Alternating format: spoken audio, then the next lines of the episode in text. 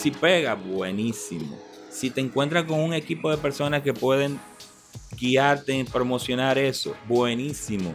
Si te encuentras con personas que pueden aportarle a tu arte para poder llegar más lejos, buenísimo. Y si puedes tú mismo tener la claridad de decir esto que yo tengo bueno, yo puedo darle lo mejor que te puede pasar. Pero primero tienes que cantar porque sí. Porque es natural cantar. Hola amigos y amigas que nos escuchan. En este episodio conversamos con Eddie Núñez, cantautor dominicano, vocalista de la banda El Gran Poder de Diosa. Con él conversamos desde la Feria Internacional del Libro sobre la música como herramienta de sanación, los retos de crear en colectivo y sobre su último sencillo, El Remedio. Hola, yo soy Eddie Núñez de El Gran Poder de Diosa y estás escuchando Gente Brava. Gracias Eddie por estar con nosotros en el día de hoy aquí en el contexto de la Feria Internacional del Libro. Estamos súper emocionados de tenerte aquí. Ay, gracias, yo estoy súper súper a tiempo. también muy, muy contento de la invitación, así que gracias a ti también. Eddie, felicidades por tu concierto de ayer, en el, también en el marco de la Feria Internacional del Libro. Eh, la verdad que nos emocionó muchísimo, fue un momento muy bonito, en especial porque notamos como esa magia que estaba manifestando en el escenario y creo que tiene mucho que ver con ese ritual inicial que tú haces antes de empezar el concierto, en agradecimiento al lugar donde estábamos, que era la fortaleza Osama, ¿verdad? Y qué lindo haber conectado como con esos primeros pobladores que utilizaban ese territorio, más allá de la historia colonial que todos conocemos de lo que es la fortaleza Osama. Eh, bueno, en mi, mi camino personal, digamos, de búsqueda espiritual y de, llevar mi propio proceso, o sea, eh, siempre lo hago agradeciendo, aunque muchas veces no lo esté sintiendo así al 100%. Es un buen ejercicio agradecer por simplemente estar vivo, ¿sabes? Y tener las cosas que uno tiene y que otros no también.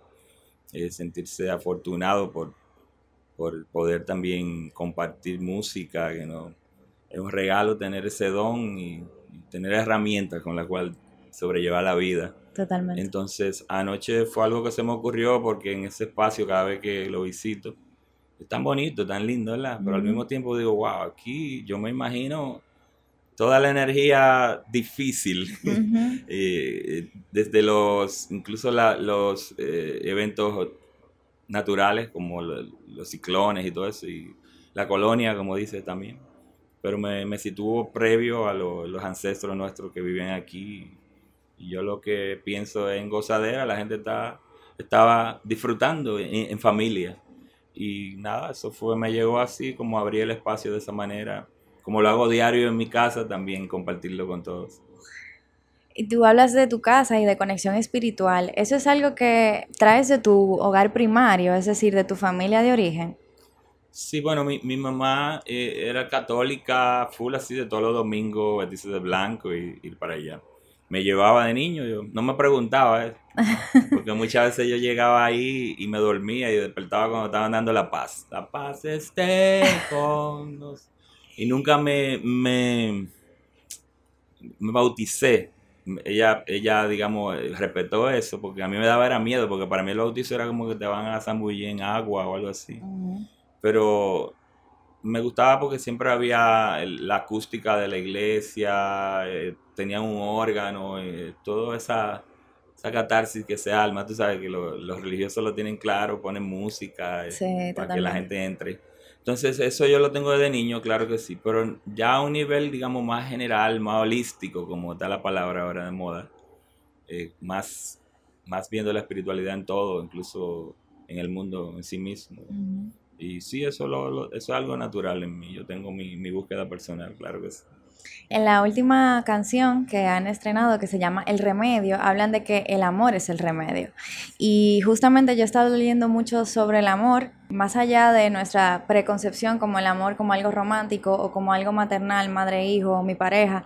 ¿Cómo fue ese proceso creativo para crear el remedio bajo esa concepción de que el amor es sanación y el amor es el remedio para todos y todas? Mira, muy, muy curioso porque ya con el gran poder tenemos desde el 2012, ¿tú? Diez años, wow. Diez años de que hicimos la primera aparición, Exacto. Pero por ahí han pasado varios músicos y, músicas, músiques. Eh, el baterista, otro tecladista llamado Patricia, el baterista William, Ricardo Ariel, que ahora volvió a entrar a integrarse antes no. Entonces ha sido muy, muy, muy bonito que ahora en esta última formación, digamos, con la que tenemos el sonido que hoy brindamos, fue parte clave Marlene Marlene Mercedes, que es la tecladista y también compone. Y ella fue que compuso ese tema. Claro, yo, yo también hice, colaboré. Ella me dice, mira Eddie, esto se parece a ti. Digo, esto, se parece a mí, pero es muy, se parece más a ti. Sí. O sea que teníamos esa conexión sin quererlo. Ella me dice, tengo una canción que, llama, que se llama El Remedio, pero no sé cuál es el remedio.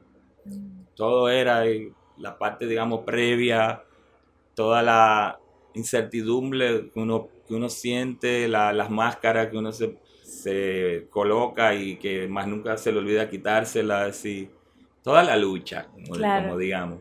Entonces ella me dice, vamos a ver cuál es el, eh, cuál es el remedio. Y yo, pero dime tú, porque yo no tengo la menor idea. Y me dice, ayúdame ahí. Y vamos a tocarla, vamos a hacerla.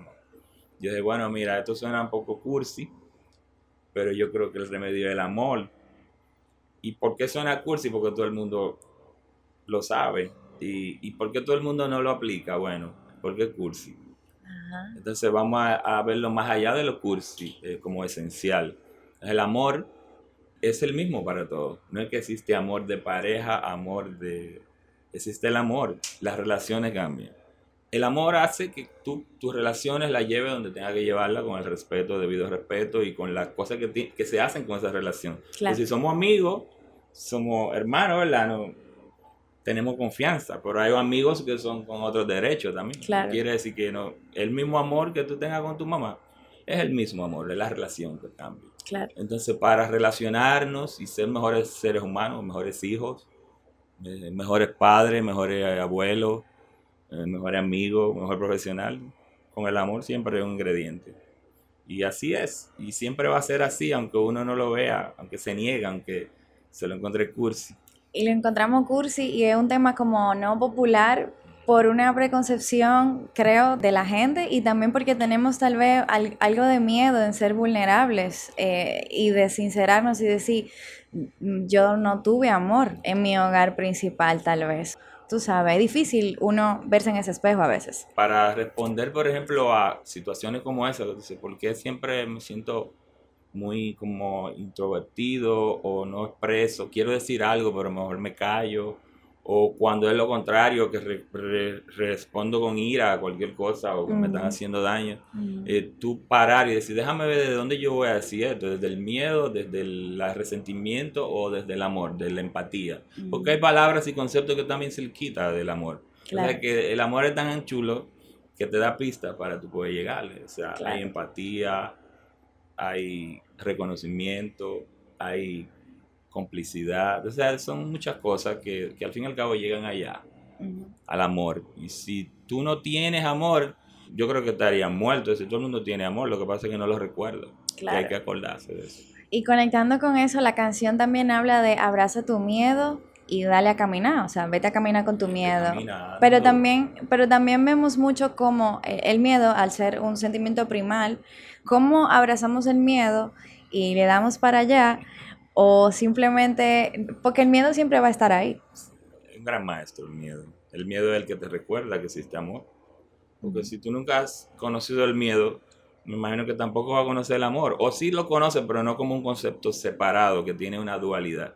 Mm. nosotros somos seres humanos con dualidad, somos hombre, mujer, tenemos dos orejas, pero somos energía, pura vibración, viviendo una experiencia humana. Mm. Entonces el miedo no es algo a que tú lo vas a rechazar, sino a entenderlo. El amor no necesariamente tú lo entiendes, pero cuando tú abrazas tu miedo, quiere decir que tú vas a observarlo. No es que te va a enamorar del miedo, Claro. Sino observar qué es lo que está pasando. Oh, pero mira, nadie está en contra mía. Yo, yo creo como que todo el mundo está en contra mía, entonces tengo que revisarme. Con mucho amor, es decir, con, cariño, no es látigo. No tiene que ver con el látigo. Es como yo observar y dije, wow. O tú no has visto a veces que tú dices, oye, yo me río ahora, pero yo grito. todo el mundo hemos pasado por ahí. Quiere decir que el miedo te enseña, si tú lo sabes manejar, si tú sabes, lo ves como un aliado pero no para estar con él todo el tiempo, porque entonces... ¿Qué opinión te merece esa parte de que a, nivel cultural también estamos viviendo un momento de despertar, pero también hay un despertar superficial, más tendencia, más de New Age, sobre lo que es el amor propio y sobre lo que puede llegar a ser un poco narcisismo también? Sí, fíjate, en mi caso, yo tengo mi historia, tú sabes, de vainas muy fuertes que me han marcado la vida, que en algún momento yo dije, ¿por qué a mí? Tú sabes, ¿por qué? Yo soy una gente buena, yo no me meto con nadie, yo quiero el bien de todos. Entonces, cuando tú estás ahí, tú no lo puedes ver, tiene que pasar mucho tiempo para tú saber que también el punto de vista de, de la víctima. Tú sabes, está el resentimiento del verdugo, pero está la víctima. Y la víctima es difícil porque ahí sale tú sola. Desde el verdugo va a venir mucha gente queriendo decir, bájate de ahí, egoísta. Pero el que la víctima es como que te va muriendo. Entonces, ¿qué sucede con esto, eh, eh, estos conceptos y estas tendencias? es inevitable que venía. Yo previamente lo vivía paralelo en mi vida. Yo voy a ceremonia de transformación, ceremonia de planta sagrada. Yo vengo viviendo con un camino. Y eso no es público. Eso es un trabajo mío personal es, trabajo espiritual es personal. Si lo pongo ahí como si fuera relaciones públicas, entonces viene la parte de la cual tú estás hablando de superficialidad. Pero al fin y al cabo, superficialidad de quién es? De un animal, ser humano, sentimientos del ser humano, tan igualito como el amor. Entonces, en este tiempo yo, yo agradezco y le digo bienvenido a esa tendencia, porque todo el mundo, por más fake que sea, está llegándole. Y como seres humanos no quiere decir que uno es más espiritual que otro. Todito, el hecho de tú poder mover este cuerpo y respirar aire frío por la nariz, cuando entonces sí, está caliente, eso es magia. Tenemos elementos dentro de nosotros, pero no vamos a dar discurso a la gente de que busquen de Dios, ese tipo de cosas. No, la gente tiene que experimentar, equivocarse, ser superficial, ser profundo y a veces ser invisible. Totalmente, y también el hecho de tú creer que tú eres más espiritual eh, sigue siendo ego, de cierta forma. Y que tú pasar con eso porque no hay un juez ahí juzgándote, diciéndote, mira, tú eres más... ¿Quién fue más espiritual? Simplemente un trabajo personal y tú lo vas, digamos, a, a confirmar. Eres tú, no otra gente que te va a decir si, eres, si, si tu proceso espiritual fue superficial o, o fue realmente genuino. Claro. Al fin y al cabo, nos vamos a reconocer si yo te veo y tú me estás, estás, sonriendo conmigo, yo voy a saber si es para la foto claro, o si fue para... Como, dice una frase por ahí que dice, lo real reconoce lo real. Exactamente. Entonces, bienvenido sea así y que, y que yo creo que desde ahí está bueno porque lo necesitamos humanidad. Necesitamos compasión. Y ahora que tú lo mencionas como humanidad, tenemos una herida de desamor eh, a nivel colectivo muy marcada. Y me gustaría preguntarte tu opinión sobre eso, porque de esa herida de desamor, bueno, pues ya vemos guerras, vemos discriminación entre grupos, vemos vio mucha violencia en cada día, en cada acción, pero también lo vemos en los medios, que es un mensaje bien reforzado también. ¿Cómo podemos atender esa herida? En el trajín del día a día, preocupándonos también por ser parte del sistema sin que el sistema nos, no nos joda, ¿verdad? Y lo voy a decir así. Pero al mismo tiempo siendo consciente de que estamos viviendo también una herida que todos tenemos, de cierta forma porque todos estamos conectados. Sí, por ahí siempre hay unos memes que ponen de que tú no, todo el mundo está cursando un, un proceso, así que sé suave, sé amable con la gente. Eso es bueno, por eso igual que el agradecimiento viene de la mano. Cuando tú estás agradecido, gracias Dios mío por darme la luz del sol y viene un moquito. Quítateme de ahí ese moquito. No, es, gracia de verdad. Entonces, ¿cómo podemos manejarnos con eso? ¿Cómo yo lo hago? Yo, en, en lo personal, no es que yo no me permito que llegue esa emoción, a veces la suelto, pero tengo que reconocer que no es mi estado natural. Mm si naturalmente yo estoy en miedo o, herido constantemente, puede que no, no, dure mucho de vida. Entonces, tú tienes que, uno tiene que revisar cuántas horas al día tú estás así y cuántas horas al día tú estás gozando. es, es, revisión, es observación, es meditación, porque la gente cree que la meditación es ponerse de blanco y darse una peladita bacana y, una ropita de lino. Eso se ve lindo porque es lindo a los ojos. Pero lo real es tu experiencia. Entonces la meditación a mí me gusta, pero no, no me sale bien sentándome así, me sale bien caminando. Entonces tú buscas tu forma de observarte. Yo creo que la mejor manera de observar cada palabra que uno habla, cada, cada situación que se te presenta, y de ahí tú sacas tus conclusiones, porque aquí no hay gurú, eso se fue a la mierda ya. Exacto. Y gracias. Estás escuchando Gente Brava. Ya hablemos un poquito de tu trayectoria como músico. Eh, sé que eh, has dicho antes que descubriste la música en tu adolescencia, pero también me gustaría preguntarte si en ese encuentro con la música por primera vez también se dio un encuentro con la música como la que tú produces ahora o creas ahora, que es más en un contexto espiritual y de sanación. La música, en mi caso, yo la veo como una expresión de arte. O sea, yo, yo vengo del, mundo, digamos, de, de, la publicidad, ilustración y del arte, de la expresión. Y la música la veo como eso. Ah, hay músicos que solo hacen música, entonces ven la música como la música. Yo la veo como una herramienta para crear y para llevar mi propio proceso, digamos, de vida. Entonces, desde niño yo siempre dibujaba y todo eso, pero entonces pensaba en la música y soñaba tocando, pero como en mi familia no había músicos y yo creía que los artistas eran los que salían en la televisión, yo dije, eso no. Entonces lo hacía muy mío, era como una fantasía casi. Cuando estaba solo era que me ponía a pensar en eso. Y, y realmente cuando entré a la universidad fue que dije, oh, pero yo puedo con esto. En los principios de los 90, con la música del grunge, Nirvana, esa vaina me dio duro, tú sabes. Yo siempre me gustaba todo tipo de música, pero esa me dio tan duro, tan fuerte, que yo encontré como un refugio. Y dije, pero este hombre está dando tres acordes ahí y, y, está, y me está haciendo sentir esto. ¿Cómo así? Y existe Pink Floyd y otros virtuosos que también me hace sentir, pero este me lo está haciendo con tres acordes. Lo que estaba dando con el corazón. Entonces eso me motivó a yo empezar a escribir, a hacer las cosas. Y luego ya eh, conocí a otras personas. El maestro se llama John Philip Brown, que toca música de la India, eh, andina citar. Em, y con él vi la, primera, yo le dije, mira, yo quiero aprender, yo, yo, estoy muy naif, yo necesito saber qué es lo que estoy haciendo. Y él me dijo, hay un problema, tú, tú no eres, tú eres especial, si te va por ahí, te va a frustrar. yo le dije, bueno, yo ahora mismo que estoy pensando, yo no estoy pensando en el futuro, yo quiero ahora mismo ya eh, eh, aprender. Y él me dijo, toca, y yo empecé a tocar canciones mías. Y de repente yo abrí los ojos y ese señor estaba volando. Y un maestro, tú sabes, yo no sabía qué es lo que está pasando aquí. Y él estaba acompañándome. Y fue una experiencia realmente que no te puedo explicar. Y ya no era como, wow, esto que yo estoy haciendo. Pasé por ahí por decir, wow, esto que estoy haciendo está haciendo llorar a él. Pero luego lo que vino después fue que yo simplemente era un canal. Y él y yo ahí estamos en un momento en el tiempo en que éramos canal y estamos disfrutando ya, olvídate de que tú haces, eso deja hacerlo a otra gente.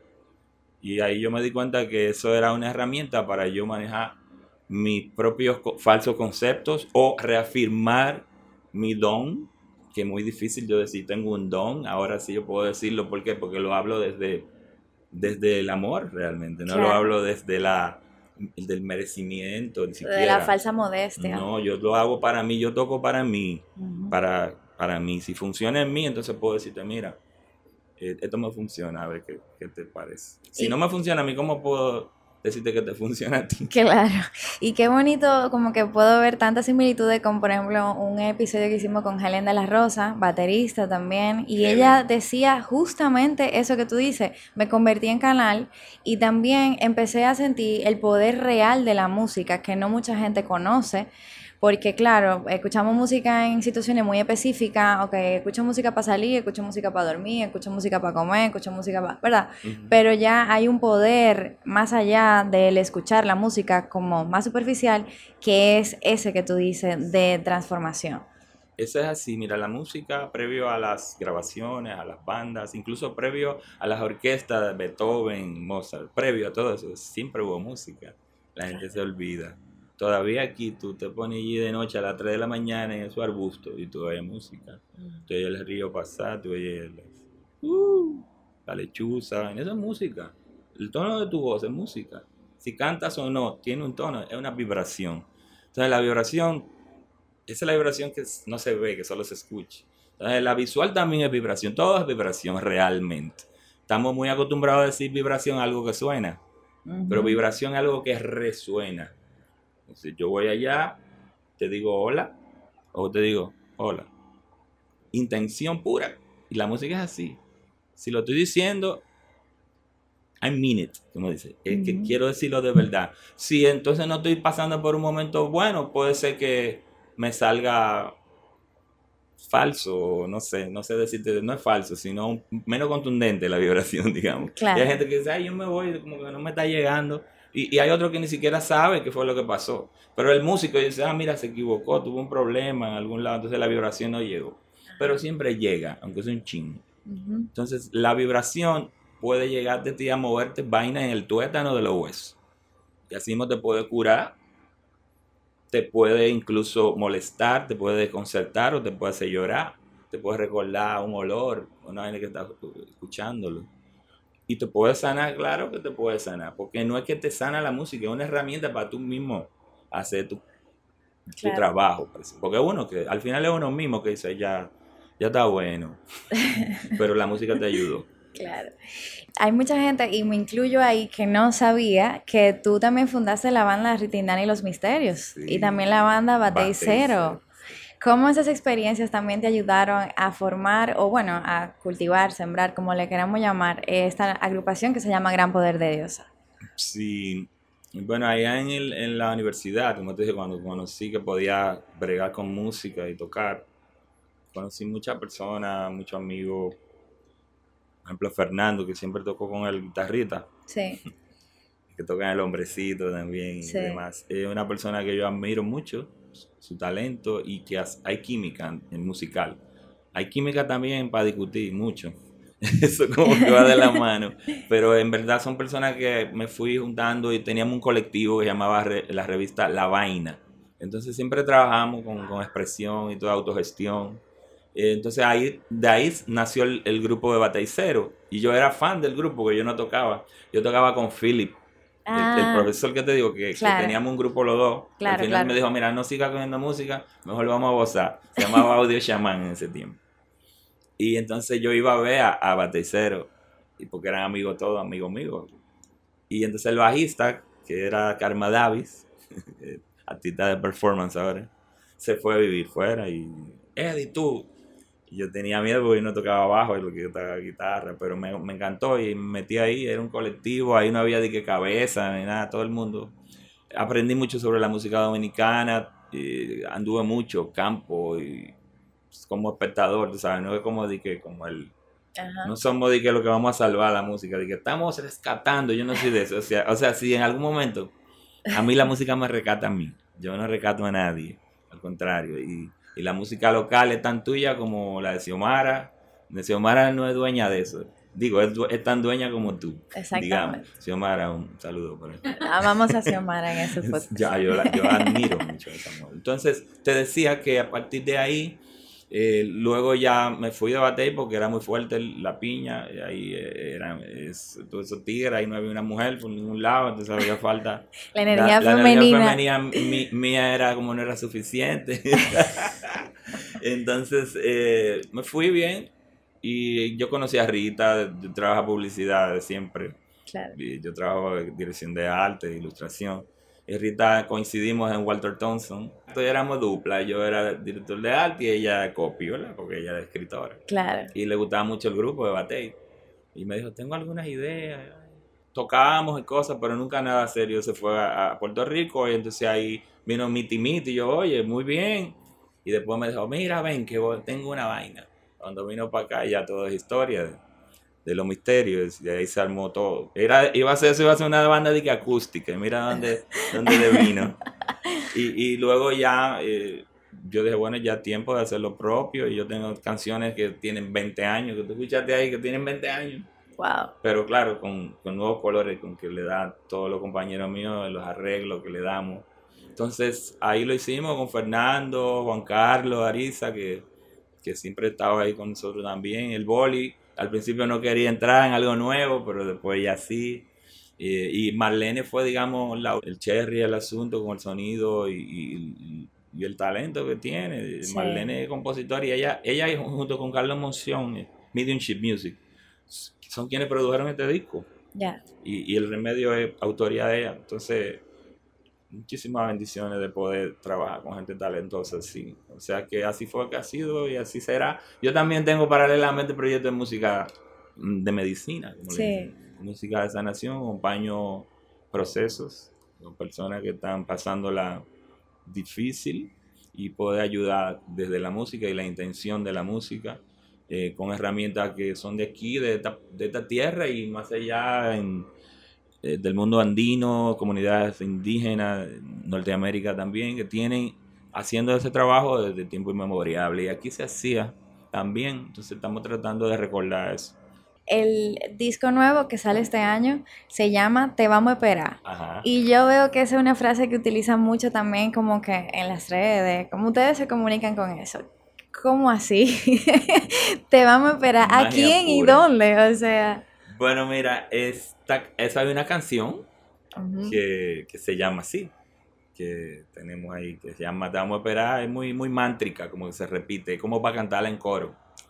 Y dice así, dice, eh, si no hay maná que buscar, allá en la loma, si tú estás listo, todos nosotros te vamos a esperar. Eso es lo único que dice. Al final dice que tú eres una hija, hijo de la tierra. No hay más nada que buscar. Te vamos a esperar. Entonces, este- ese te vamos a esperar es como de esperanza, tú sabes. Pero una esperanza a tu paso. Es decir, tómate el tiempo Mm, para cuando venga y llegues, no haya duda. O que las dudas ya estén. Tú te claras.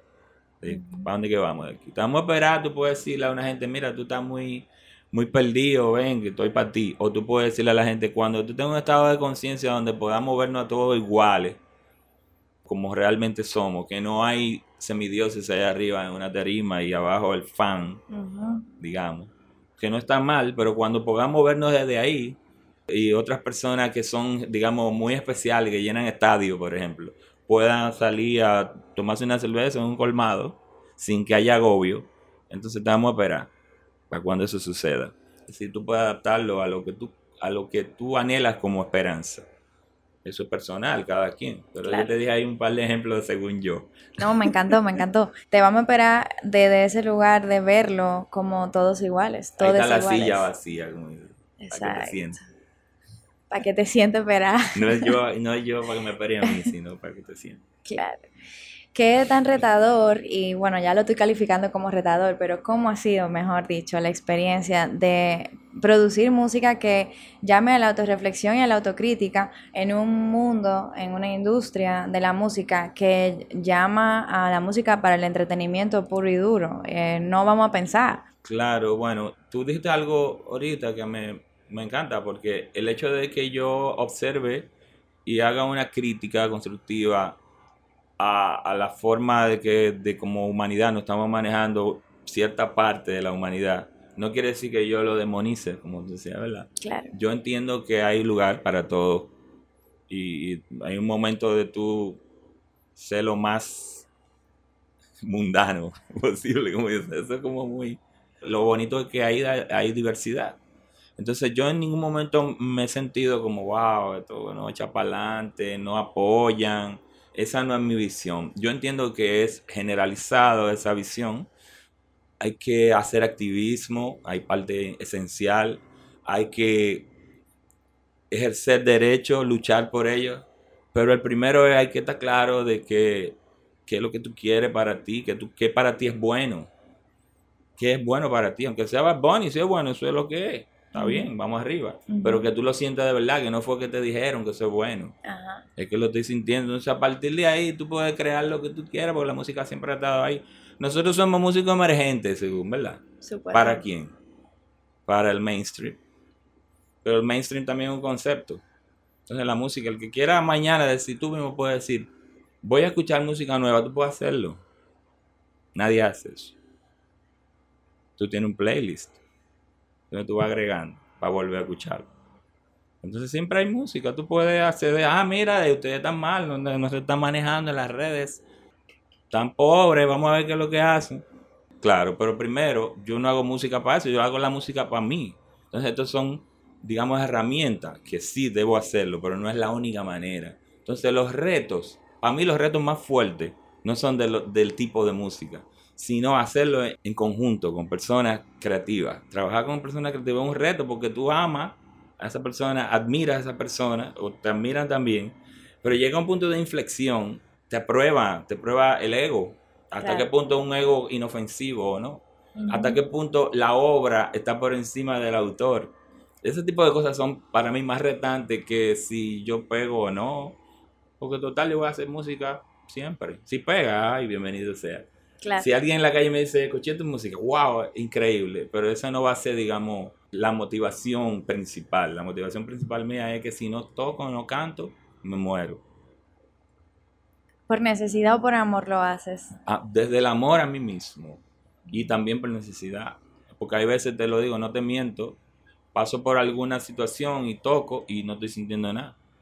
Pero sé que tengo que seguir haciéndolo porque sé que esa es la brújula. Y eventualmente eso va a cambiar porque son situaciones momentánea. Por eso te dije que hay que revisarse siempre. Hablabas de, de, que el reto real es crear con personas creativas, ¿verdad? En conjunto. ¿Cómo se da ese proceso, si podrías decir, algo, rituales, herramientas, eh, tradiciones del grupo, ya que, wow, de una década tocando juntos, bueno, creando juntos? Así mismo. Bueno, mira, en el caso del Gran Poder, es una idea mía, ¿verdad? Yo la tengo en mi cabeza y digo, yo necesito compartir esto, pero nace de mí. Yo veo como, yo soy el papá y la mamá del gran poder. Y mis hermanos son los tíos. para que sea menos. Claro. Digamos. Pero no en el sentido de que, oye, mira, siempre voy a estar aquí el dueño, el del negocio. No de esa manera. Eh, porque, ¿qué sucede? Yo que he trabajado en colectivos y he trabajado con figuras, y la figura eso es lo más fácil, porque tú dices, bueno, yo soy Eddie Núñez y el gran poder de Dios. Ya todo el mundo lo coge suave. Pero no, yo tengo un asunto con, el trabajo en colectivo. Entonces, es bonito trabajar en colectivo, pero al mismo tiempo, si tú no tienes el temple, digamos, o no está claro a veces, totalmente claro, puede que se te, el te, se te, se, te vaya para un lado, tú sabes, y entonces muchas veces se te olvida tu propia identidad. Mm. Y eso en lo personal.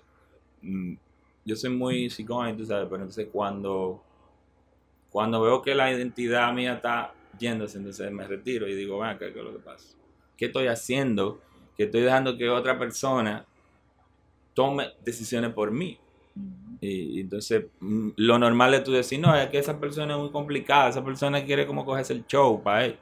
Puede ser, pero fue por algo, fue porque tú abriste el show y no, y no, no agarrate el asunto, o algo está pasando en mí que está haciendo que eso suceda, y más que yo esté sintiendo que se están apoderando de mi proyecto, por ejemplo. Y no, es, yo creo que es normal en la parte creativa, cuando las cosas salen con, con, esencia, busca lo que tiene, tiene un lado de, de, crisis. Siempre. Si no hay crisis, la vaina... ¿qué es lo que pasa? Bueno, con dinero puede que se pague, que le pegan dinero, se pegó pero hay crisis de cualquier tema. Entonces, trabajar en equipo es lindo, yo prefiero hacerlo, pero he, aprendido que si yo soy el responsable, yo soy el papá y la mamá, yo tengo que actuar como un papá y una mamá, ¿verdad? del proyecto. O sea, no puedo estar a medias. Entonces, ¿cómo sería? Yo tengo aquí el gran poder. Yo no sé, yo me hago esa pregunta, pero yo no quiero ponerme en esa posición. Yo no quiero tener que decir, yo soy el gran poder, aunque yo estoy aquí en esta entrevista. Eso no es necesario. Aquí vamos a hablar de la música, vamos a hablar de la familia que somos. El día que yo quiera hacer figura, yo voy a ponerme un nombre. Y eso es buenísimo, se ahorra muchos problemas, pero al mismo tiempo se pierde de la simbiosis creativa que es tan chula. De hecho, yo prefiero. Tú has incluso desmontado el concepto de banda, como que no le digan banda al gran poder de Diosa, sino como al grupo colectivo ¿verdad? Es así. Qué bueno que me, que me hablaste de esto, de cómo es crear en, colectivo, porque es importante que, que, las personas entiendan eso, que hay gente con el potencial ahí, que no necesariamente tiene que ser con, un, con una figura que tú estás trabajando. Es decir, la gente hay un culto a la personalidad.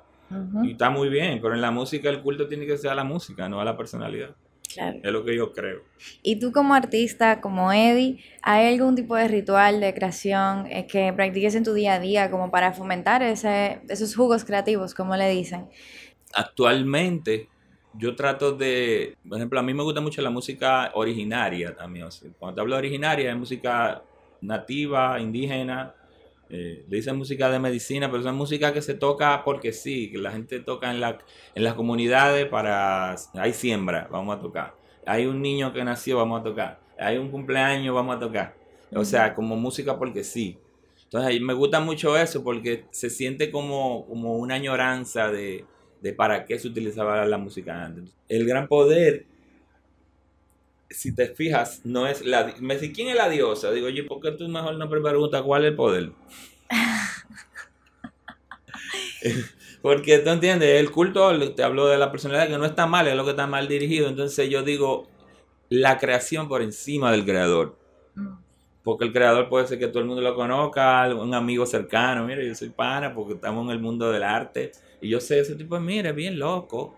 Pero hay otra gente que no lo van a conocer, simplemente ven su retrato. Y hay otras personas que nunca lo van a conocer, sin embargo su obra sigue. Y el concepto del gran poder de Dios viene muy de por ahí. Tiene un concepto holístico, es verdad, pero al mismo tiempo es como algo diferente, pero que todo el mundo eh, de una manera u otra debe entenderlo a su, a su forma que es la creación en todo el sentido de la palabra, no solo el arte. Tú, ya tú empiezas a ver un amanecer y dices, wow, eso es arte. Pero quién fue que lo hizo? Entonces, ¿quién soy yo? Yo soy un artista. Ah, sí, pero hay algo como por encima del artista. Ya para finalizar, Eddie, ¿qué consejo le darías a una persona que quisiera dedicarse a la música, ya sea en, en cualquiera de sus espectros, áreas, eh, géneros, etcétera? que tal vez te dieron a ti y que quisieras compartir hoy o por tu experiencia? No sé si era Víctor Jara, creo. Se decía como que cantante el que puede, o sea, el que tiene voz. Tiene la voz de cantante. Pero cantor el que debe. Quiere decir que cantar es urgente. ¿Pero para quién? Para ti, para tu alma, para tu esencia. Tienes que cantar, aunque sea en el baño. Lo primero es no es que a mí me encantaría cantar, no, pero canta. ¿A, ti te, gustaría vivir de eso? Bueno, como cualquier cosa, tú dices, yo voy a vivir de esto y le voy a dedicar tiempo. Y si no pega, eventualmente tú te mueres o algo, alguien va a buscar unos discos que quedaron ahí. Si pega, buenísimo. Si te encuentras con un equipo de personas que pueden guiarte en promocionar eso, buenísimo si te encuentras con personas que pueden aportarle a tu arte para poder llegar más lejos, buenísimo. Y si puedes tú mismo tener la claridad de decir esto que yo tengo bueno, yo puedo darle lo mejor que te puede pasar. Pero primero tienes que cantar porque sí. Porque es natural cantar. Hay que hacerle honor al recurso de la voz y no solo hablar hay que cantar, porque eso de verdad hay unos puntos aquí en el cuerpo humano que están bloqueados. No desde ahora, como humanidad lo tenemos bloqueado. Mira, cántame un ching. Ay, no, es que yo canto más malo. No, yo no estoy diciendo que me cante bien, es que me cante. Entonces el consejo es cantar porque sí primero. Y ya lo demás va a venir si tú vas a estar en constancia. Ya lo del dinero también es una una consecuencia. O sea, el dinero es algo más que puede venir por la música. No puede estar anteponerse por encima incluso de la música. Ah, yo dejé la música porque tengo cuatro años que no, no pico. La dejé. Está pasando algo ahí, revisa. Gracias, Eddie. Esta conversación también se sintió como un pequeño remedio aquí en la Feria del Libro, así que te agradezco muchísimo por tu tiempo y por tus palabras. Muchas gracias, yo estoy honrado de estar aquí porque han pasado por aquí muchas personas que respeto, admiro, con mucho, mucha inteligencia y mucho talento. Y, lo siento de ti también. Gracias por la receptividad, por permitirme estar aquí tal cual yo soy. Gracias.